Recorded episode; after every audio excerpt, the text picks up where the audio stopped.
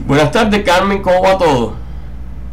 Ay, muy bien, gracias Ismael Lorenzo, aquí acompañándote un ratito para compartir con tus radio oyentes. Eh, bueno, déjame presentarte a esos radio oyentes. Hoy tenemos a Carmen Amaral, Amaralis Vega, que es una doctora en química, graduada en la Universidad de la Florida en Gainesville en 1975, catedrática en la Universidad de Puerto Rico, recinto de Mayagüez. También escritora con nueve libros publicados, unos cuantos ya, fundadora de una orquesta sinfónica y coordinadora de la Feria Internacional del Libro Eugenio María de Hostos.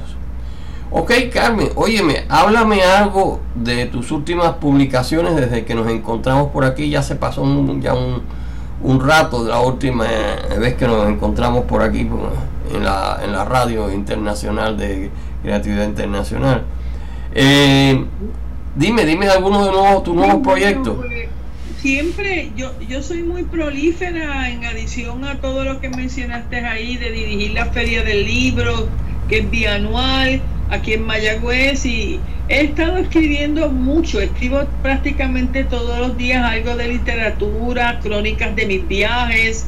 Eh, recientemente hice un viaje a Rusia un mes y otro viaje a China un mes porque quería visitar el, encuentro de las, de las tres gargantas, de las represas esas gigantescas que hicieron al sur de China, y de eso escribí mis crónicas, eh, sigo escribiendo poesía, y los últimos dos libros, ya tengo nueve libros publicados, son lo que hemos llamado unos experimentos que llamamos contrapuntos, eh, contrapuntos en delirio y contrapuntos celestiales, fueron mis últimos más recientes dos publicaciones que son un experimento porque el primero se hizo con un escritor de nombre eh, Alberto Plaza, ese es su seudónimo, él escribe desde Lima, Perú, donde responde con a mis poemas con una prosa lírica utilizando mis propias metáforas en el poema que está respondiendo.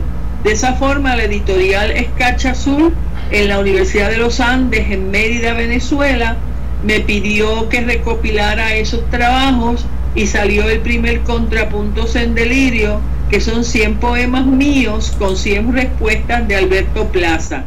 Ese salió ya publicado, es precioso, circula en Amazon en los lugares de internet. Y el más reciente, Contrapuntos eh, Celestiales, es una nuevamente una, una labor en conjunto de Carmen Amaralis Vega Olivencia, esta servidora, con Alberto Plaza, pero ya más recientemente he estado participando en antologías desde Argentina, desde México, desde Lima, Perú, donde siempre me reciben con mucho cariño a los encuentros de literatura. Y más recientemente te digo que estoy envuelta en muchas actividades de tipo literatura, llevando conferencias, etcétera. Así que mi, mi, labor es continua y constante y lo hago porque me apasiona la palabra escrita. Y como te he mencionado anteriormente, yo creo mucho en tu labor, en la divulgación de la literatura y del pensamiento lírico, porque la humanidad, la sociedad, necesita el pensamiento lírico, necesita elevar su, sensibilidad ante tanta pandemia y tanto encierro. Así que ahora más que nunca, aquellos que se dedican a la poesía, a la literatura, tienen la responsabilidad de seguir escribiendo y ennoblecer el pensamiento del ser humano, porque lo estamos necesitando mucho. Eh, oye, Carmen, una pregunta. Cuando estuviste en Rusia, eh, ¿Te encontraste con Putin o algo así?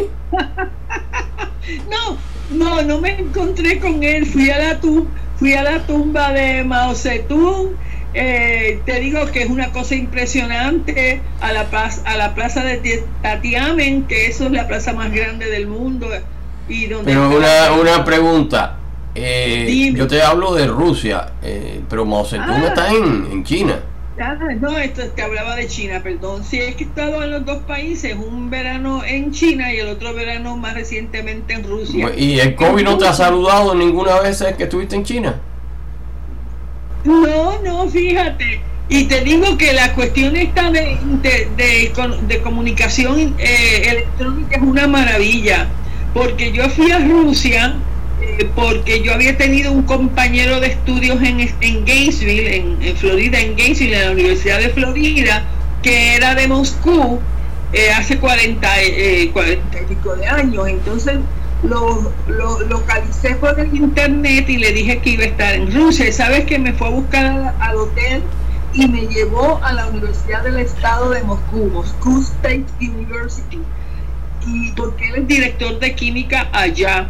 Y subimos la torre principal de la universidad que queda en una loma de 28 pisos tiene esa torre y en el piso número 28 estaba eh, un, un armario con la tabla periódica que produjo Mendeleev el autor de la tabla periódica, que es ruso. Y yo tuve la, yo decía, Dios mío, ¿qué hace esta jibarita de Puerto Rico ante tan magnífica labor científica de tantos años? Y desde la ventana de, ese, de esa torre podía ver el estadio que se usó para los Juegos Olímpicos que se llevaron a cabo en Moscú. Así que ese viaje fue una maravilla. Sin contarte que obviamente estuvimos en San Petersburgo y, esa es la ciudad más hermosa que yo he visto en mi vida. Se, parece mucho a Bruselas, tiene un aire medieval exquisito. Y pues, si supieras que en Rusia me leen mi poesía, las personas de la universidad que, enseñan español, eh, mi amigo se quedó con mis correos y los publicó allá y me están escribiendo desde Rusia, desde Moscú.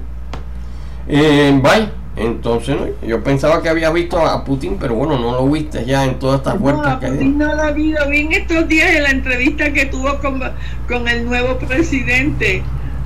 Y, y, pues ya tú sabes, a ver si las cosas se tranquilizan un poco y esta humanidad respira paz, que es lo más que necesitamos.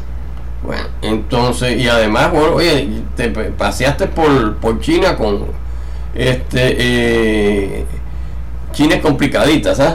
Entonces, pero claro, también es muy grande. bueno, te digo sinceramente, yo estuve en Beijing y en Shanghai y cogí un crucero de 10 días por el río Amarillo, el Yangtze River, para ver la, la represa esa que te mencioné hay que visitar China, porque acá en el mundo occidental, en Estados Unidos, nos creemos que somos la cosa más grande del mundo y nos estamos quedando atrás. China es algo impresionante. Esas ciudades de 20 mil, 30 mil habitantes, 40 mil. Imagínate que en el crucero era un Crown Victoria cinco estrellas, íbamos 100 pasajeros y 101 tripulantes. Teníamos prácticamente un tripulante al servicio de cada pasajero y por las noches nos daban unos espectáculos de bailes y música y danza, una cosa maravillosa. Y una de las, el capitán del barco nos decía, mañana vamos a hacer escala, porque el barco navegaba a toda velocidad por la noche y en la mañana despertaban con un gran buffet de desayuno y bajábamos a uno de los pueblos en el tránsito y una noche el capitán nos dice, mañana vamos a ir a un pueblo pequeño, pero que tiene un, templo del año mm, mil antes de Cristo, una cosa extraordinaria. Y yo cuando dijo pueblo pequeño, alcé mi mano y pregunté, ¿qué población tiene ese pueblo pequeño? Pensé que me diría 200 mil personas, nada. Cuatro millones de habitantes es considerado un pueblo pequeño en China. Cuatro millones más que la población total de Puerto Rico o la mitad de la población total de Florida. Así que uno dice, wow, la escala de ese país es en inglés flabbergasting, impresionante. Este, no, no, no, no es, hubo un tiempo que me había invitado, estoy hablando de como 30 años por ahí, o 40, 30 años que me había invitado a, a un, de eso, una excursión de esas a China y eso, pero a mí no, eh, la China no me, usted no tengo un problema al entender el, el idioma, tú comprendes, este, mis logros son inglés, francés y bueno, español, Entonces, bueno, bueno, con esos idiomas tienes más que suficiente porque los chinos, contrario a nosotros los americanos, tienen una facilidad extraordinaria para aprender idiomas. Inclusive te cuento que en la China se está empezando a enseñar en las escuelas español, porque yo creo que el gobierno central chino tiene los, los ojos puestos en los países tercermundistas que ellos llaman de, de, de Hispanoamérica. Y obviamente para poderse comunicar con ellos y hacer negocios y lo que sea que vayan a hacer, intercambios, etcétera, necesitan comunicarse en español. Yo a través del, del satélite con Ditch cojo un canal que es desde China en español y ahí explican su cultura, sus progresos. Imagínate que la represa que fui a visitar, la represa de las Tres Gargantas, suple la energía que necesita la ciudad más próxima que tiene 15 millones de habitantes, una sola represa. Ah, hay que verlo para creerlo. Eso de tener temores. Yo había sido invitada como catedrática de química por este amigo ruso que te dije para ir a dar clases por un año de sabática a la Universidad del Estado de Moscú. Y honestamente, de eso hace más de 30 años, no acepté la invitación por temor, por temores que quizás ahora me doy cuenta que, que tonta fui, ¿verdad? Hubiera sido una experiencia única. Ya yo llevo 47 años de catedrática en la Universidad de Puerto Rico en Mayagüez, de lo que me siento muy orgullosa. Y este año celebramos como madrinas de la clase del 2020, porque yo soy graduada del, bachillerato en química en el 1970, ya hace medio siglo, 50 años y luego hice la maestría en el Centro Nuclear de Puerto Rico en Ingeniería Nuclear. Me gradué en el 1972 y entonces en el 72 me fui a Gainesville a hacer el doctorado en química física y quise regresar a Puerto Rico porque yo soy apasionada de mi isla. Eh, yo no me visualizo viviendo en ningún otro lugar del mundo. Así que ya tengo 47 años de catedrática en la Universidad de Puerto Rico y con una satisfacción enorme. Y combino la ciencia con la poesía, que eso le llama mucho la atención a las personas cuando voy a congreso. Me dice, ¿cómo siendo usted doctor en química física escribe lírica? Y yo digo, porque el ser humano tiene que procurar ser un ser completo y no podemos descuidar un área de la sensibilidad por desarrollar una área de la intelectualidad o de la ciencia. Así que cada día hago ambas cosas. dicto mis conferencias en química y por las noches escribo eh, experiencias vividas, las describo en mi poesía. Óyeme, y ya que te has visitado ya, bueno, a China, oye, nunca has bajado por aquí por Miami, aquí no, no se mata a nadie, ni, por Eso me preguntaste la última vez sabe que está en agenda ir, ir, donde ustedes a Miami y dar un recital retrospectivo de mi, de mi poesía de, de, estos últimos 40 años, pero estábamos con el problema de la pandemia. Estoy esperando que ya se pueda viajar sin mayores riesgos y de seguro te garantizo, Ismael. Carmen. sabes que tu nombre, tu nombre a mí me fascina. ¿Por qué? Porque mi papá también se llamaba Ismael, Ismael Vega Martel.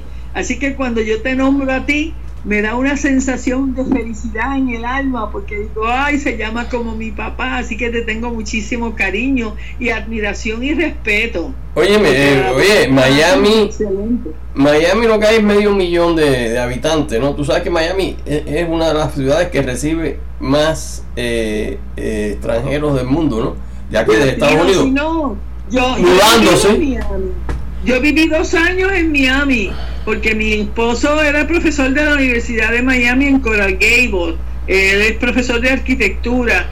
Y allí pues él, él trabajando allá yo me iba a mis veranos y trabajé en la Universidad de Miami. Y también trabajé un verano de tres meses en el Instituto Rosenstiel Marine and Atmospheric Science que está en, en Cayo Largo, ahí cerquitita de Miami, el primer Cayo Así que conozco bien Miami y vivíamos en la avenida, eh, en la segunda avenida adyacente a la Ocean Drive, la, ¿cómo era que se llamaba esa segunda sea, paralela a la Ocean Drive, la siguiente alejándose del mar. Ahí estuve viviendo en un ah, edificio precioso con piscina. Pues eso es en South Beach, en Ocean Drive por Miami Beach.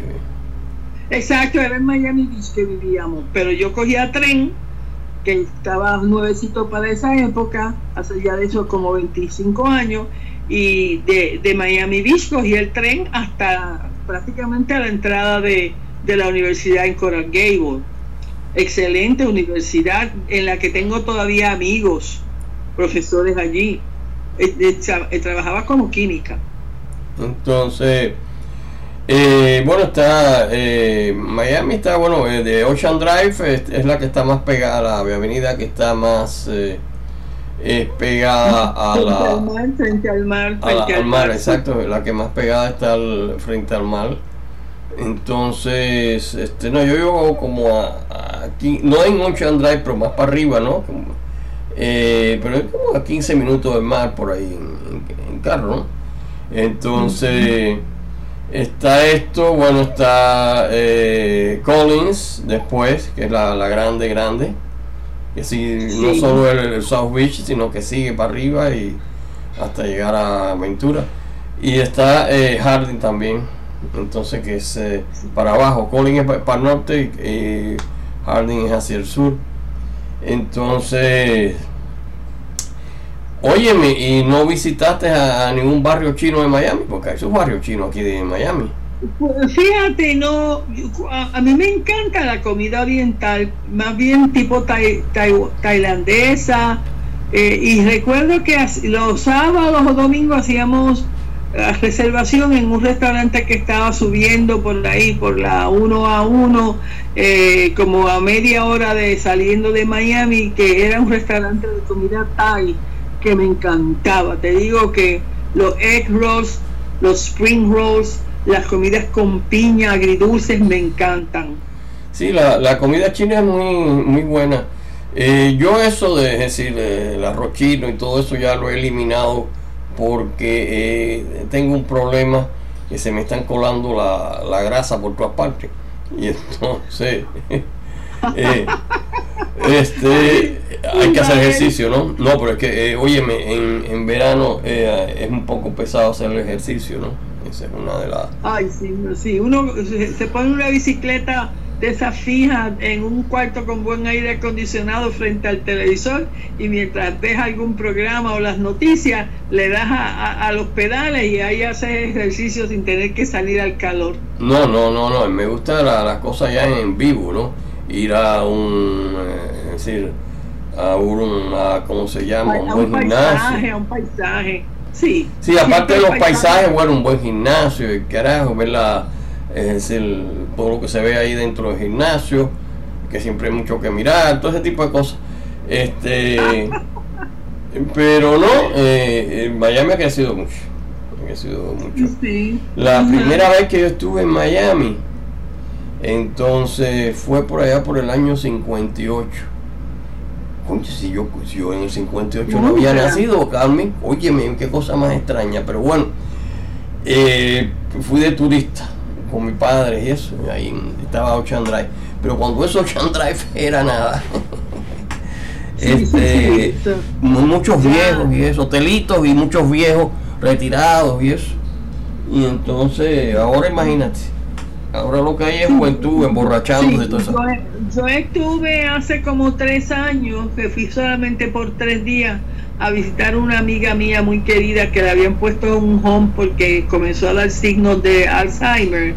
Y su hermana me dijo ven a verla porque si esperas mucho no te vas a reconocer y hizo y, y nos fuimos de paseo por por Miami Beach y me quedé sorprendida de la cantidad de turistas y gente extravagante y pelos violetas y prácticamente sin ropa. Inclusive estaban celebrando una boda en la, en la playa cuando la muchacha estaba con un, con un micro tanga blanco y el velo y el novio con la parte de arriba de un tuxido y en calzoncillo. Yo dije, Dios mío, este país es un país de locos.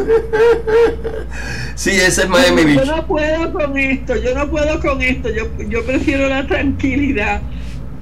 Ese es Miami Beach, sí, sí. Incluso hoy en día no, no, le, no te gustan, eh, yo voy un poco por Miami Beach en la actualidad, por todo lo del COVID, que, porque oye, tú vas con una eh, eh, con una mascarilla en Miami Beach y te empiezan a mirar el raro dice, este tipo debe ser gay o algo así. Ay, caramba, Ismael. Qué bueno es compartir y conversar contigo y con tu público. Espero que tu público esté aceptando esta entrevista que me has hecho, que te la agradezco profundamente. Quiero declamarte un pequeño poemita para que tu público allá en Miami tenga una idea de qué tipo de poesía yo escribo. Esta se la escribí a mi esposo y dice así. Mm. Hoy, hoy me trasnocharé.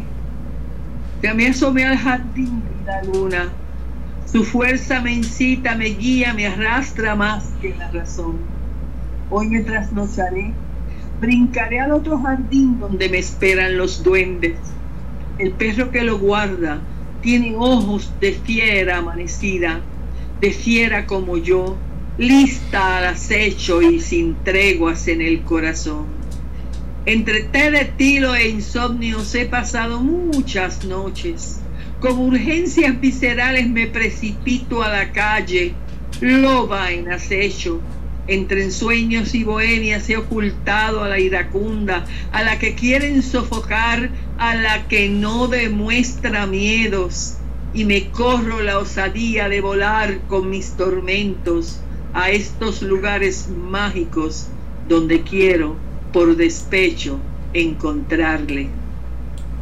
Eh, bueno, magnífico Carmen que nos haya regalado este eh, poema. Eh, tenemos ya que dejarte, nuestro tiempo se nos está acabando. Eh, bueno, esperamos verte de, nuevo por, por, Miami. Ya te dije aquí, ya hay muy pocos tiroteos y eso. Entonces, este, eh, bueno, yo, mi, mi, mi, nuevo libro, yo tengo que ir por Lincoln Road. Yo estoy escribiendo ahora Matías Pérez Baila la Macarena y es también en Lincoln Road donde se desarrolla, ¿no? Tú probablemente no has visto... Eh, sí. Avenida Lincoln.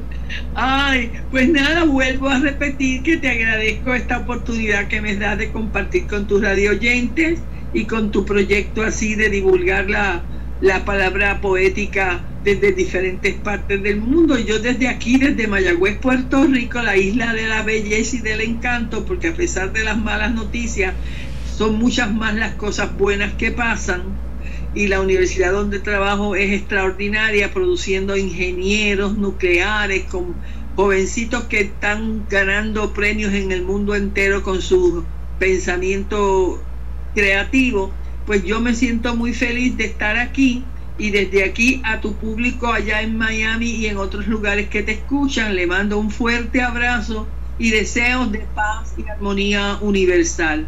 Muchas gracias, Ismael. Bueno, hasta la próxima, Carmen. Eh, cuídate mucho. Y eh, te invito cuando termine mi libro a bailar la Macarena. Siempre, siempre bailo la Macarena. Un abrazo y un beso. Bye bye. Bye bye.